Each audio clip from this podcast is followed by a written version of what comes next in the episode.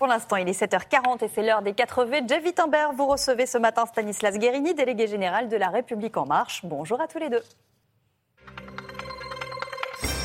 Bonjour à tous, bonjour Stanislas Guérin. Bonjour. Merci d'être avec nous ce matin. N'y a-t-il pas euh, une contradiction entre la levée progressive des restrictions annoncées hier euh, par, euh, par Jean Castex pardon, et, Olivier Véran et l'état des lieux de l'épidémie, jusqu'à 400 000 cas par jour encore, encore 251 décès recensés hier Ça veut dire qu'on est sûr qu'il y aura une décrue. Est-ce qu'on ne fait pas excès d'optimisme aujourd'hui? Je ne crois pas.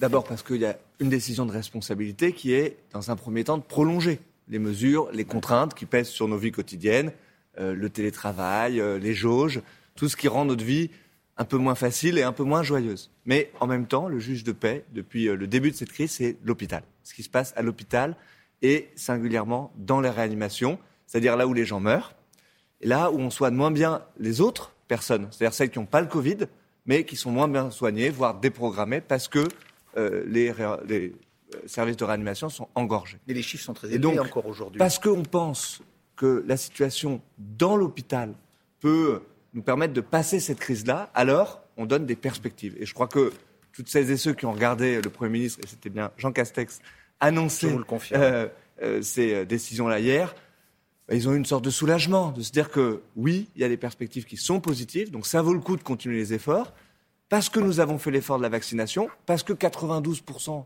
euh, des Français adultes sont vaccinés, on peut aller vers du mieux.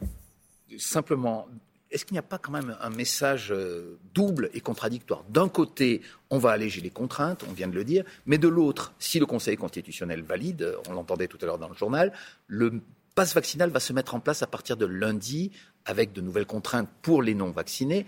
Est-ce qu'il n'y a pas quand même un double message que tous les Français y compris les vaccinés, ont peut-être du mal à comprendre. Non, c'est le contraire, justement. C'est parce qu'on a le pass vaccinal qu'on peut avoir des perspectives positives.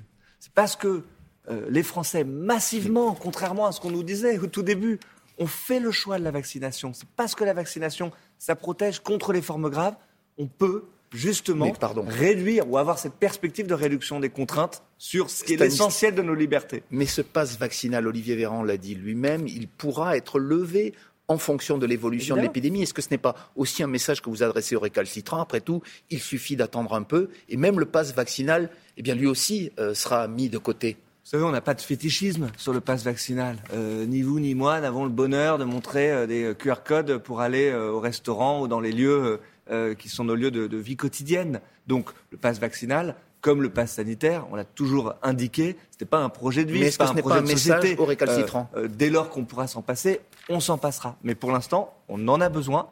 Encore une fois, on a eu une stratégie, on nous a critiqué pour ça, de miser sur le vaccin. Parce que le vaccin, c'est la clé. Nous, on n'a jamais changé de stratégie là-dessus. Et donc, le pass vaccinal et son prédécesseur, le pass sanitaire, ils ont sauvé des vies. Vous avez vu qu'il y a une étude qui montre précisément que le pass sanitaire, il a sauvé environ 4000 françaises et français.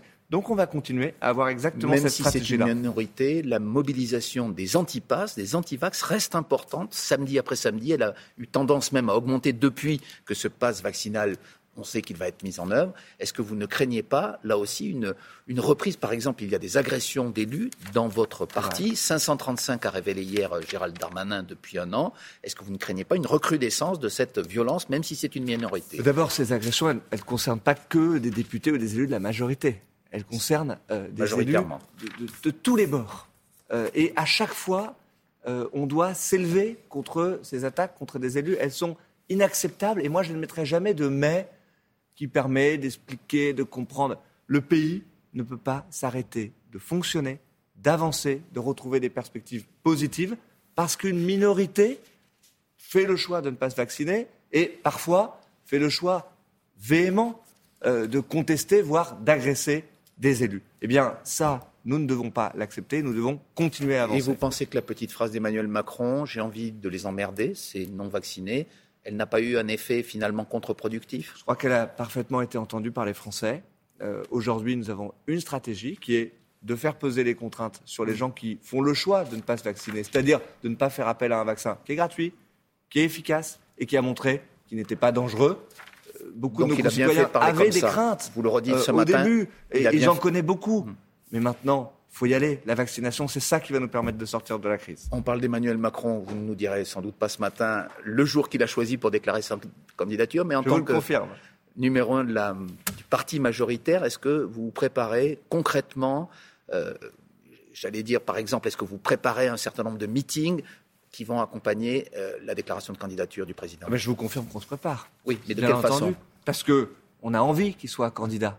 On a envie de se rassembler derrière lui et pouvoir continuer à diriger le pays, à transformer le pays, principalement. Est-ce que vous avez réservé des salles, par exemple, pour les meetings d'ores et déjà Vous savez, dans toute bonne campagne, euh, on réserve du papier pour les affiches et puis on prend euh, quelques précautions euh, pour des salles. Donc c'est oui. Mais l'essentiel, ça n'est pas là. L'essentiel, pour moi, dans la phase dans laquelle on est, c'est de travailler au projet qui sera le nôtre pour un prochain quinquennat. Ce qui me semble, moi, je ne crois pas qu'on mène une campagne présidentielle en disant simplement stop ou encore. Je crois qu'il faut présenter un projet aux Français. Vous savez, ce que nous avons fait ces dernières semaines, c'est d'aller écouter Mais qu'est-ce qu'il peut dire de plus Par Il y a cinq ans, c'était le dépassement des clivages. Bien, moi, ce que je vois, j'invite un verre, quand on va écouter les Français, c'est de voir à quel point la société française s'est transformée et à quel point, au fond, la classe politique est en retard sur les transformations de la société française. Quand on est allé interroger les Français, on voit que leurs aspirations, leur rapport au travail, par exemple, a profondément changé. Personne n'en parle. Il y a un mouvement de démission massif aux États-Unis. Des millions de personnes démissionnent et quittent leur job. Et ça n'irrigue absolument pas le débat euh, politique euh, français. Donc c'est un des sujets que mettra en avant Emmanuel Macron. C'est ma conviction personnelle. Cette thématique-là, la transformation profonde du monde du travail. Comment est-ce qu'on fait mieux le partage de la valeur dans les entreprises? Comment est-ce qu'on donne du sens euh, au travail quotidien? Comment est-ce qu'on accompagne mieux l'égalité entre les femmes et les hommes? Tout ça, ce sont des thématiques qui devront être centrales dans cette campagne. Ça manque un peu les transformations et les projets de transformation de fond. Moi, je pense que ça sera l'enjeu pour nous. Et s'il en fait Alors, il y a Emmanuel Macron dans quelques jours. Il y a d'autres candidats, euh, dont Éric Zemmour, Marine Le Pen, Jean-Luc Mélenchon, qui disent avoir du mal à réunir leurs 500 signatures euh, nécessaires, on le sait, à la participation à l'élection. Est-ce que on a déjà entendu ça euh, dans les élections précédentes. Vous, pensez donc que ce n'est pas sincère Vous pensez que ce n'est pas sincère? Oh, Moi, je pense qu'ils auront leur signature. Voilà, et je pense que c'est souhaitable, et je pense que c'est souhaitable qu'ils aient leur signature. Je m'empresse de le dire. Ce sont des candidats qui représentent dans l'opinion, dans les sondages, euh, un vrai courant, et donc je trouve ça anormal qu'ils ne soient pas candidats. Mais j'ai pas d'inquiétude. Mais est-ce que ce système de parrainage est encore viable, valide et adapté à la démocratie de 2022 Ce que je pense, c'est qu'on ne change pas les règles du jeu dix minutes avant le coup d'envoi du match. Voilà. Euh, ça n'est pas euh, une bonne manière de faire que de s'interroger à moins de 90 jours du premier tour de l'élection présidentielle sur la validité ou la pertinence du système des parrainages. Quand on veut convaincre des millions de Français, je pense qu'on peut convaincre 500 maires ou grands élus d'apporter leur parrainage, qui n'est pas forcément d'ailleurs un soutien. vous leur Et moi, j'appelle les maires, j'appelle les maires à parrainer, euh, à faire cet exercice démocratique. Ils sont une minorité à le faire. Vous savez, il y a à peu près 40 000 grands élus qui peuvent donner des parrainages. Il y en a crois, la dernière élection présidentielle, c'est 14 000 qui le font. Eh bien, parrainons. Moi, je n'ai pas d'aide particulière à apporter à quiconque. Euh, je ne suis pas euh, euh le directeur de campagne des uns euh, ou des autres. Et je pense qu'ils peuvent se débrouiller tout seuls. Mais ce serait souhaitable qu'ils puissent se présenter. Allez, une dernière question, Stanislas Guérini, sur Jean-Michel Blanquer, qui vient de vivre, on peut le dire, hein, la semaine la plus dure depuis son passage au ministère de l'Éducation nationale. Tous les leaders de la majorité, c'est la règle, le soutiennent, mais en privé, vous ne vous en cachez pas. Euh, vous dites qu'il aura sans doute du mal à se relever de cette affaire et notamment de ses vacances à Ibiza en pleine crise sanitaire. que vous ne parlez pas de moi parce que dans la majorité, on entend certains. C'est le contraire de ce que je pense. Je pense que la vie politique, c'est du courage, de la résilience dans les moments aussi euh, plus difficiles et surtout de la constance dans l'action. Ben, ce sont des qualités que je retrouve chez Jean-Michel Blanquer. Vous savez, qu'est-ce que le débat politique est devenu pour qu'on puisse passer 48 heures à parler des vacances d'un ministre qui a respecté toutes les règles. Non, mais lui-même a dit que c'était maladroit, que c'était inadapté. Le lieu de destination. Le lieu de destination. Il a ah. eu cette humilité-là de le reconnaître. Mais sincèrement, sincèrement, avançons. C'est pas ça euh, l'intérêt et l'enjeu pour le pays. Donc Jean-Michel Blanquer, pour moi, ce sera toujours le ministre et du doublement des classes, euh, et de l'accompagnement dans les devoirs, et de la réforme du lycée, de parcours pro et des écoles ouvertes pendant la crise. Ça, c'est l'essentiel. Et il a mon soutien, mais plein et entier. On l'a entendu ce matin. Merci beaucoup, Stanislas Guérini. C'est la suite de Télématin. Merci, Merci, beaucoup. On a entendu donc, que le papier est réservé hein, pour les affiches de campagne euh, d'Emmanuel Macron, dont vous souhaitez la candidature. Les options posées sur les salles de meeting. Pour quelle date les premiers meetings On n'en a pas prévu ah. euh, pour l'instant. Et vous savez, c'est le président de la République qui fera ses choix. Très bien. Y compris pour la candidature. Il y en aura peu. Ça, vous nous l'avez dit. J'ai pas dit ça, mais en tout cas, je pense que c'est utile. Ah, oh non, vous, pouvez continuer, mais moi je reste une heure si vous voulez avec vous. Il n'y a, pas de problème. Mais vous ne ressortirez pas avec une date, voilà. Merci J'aurais essayé. Merci beaucoup.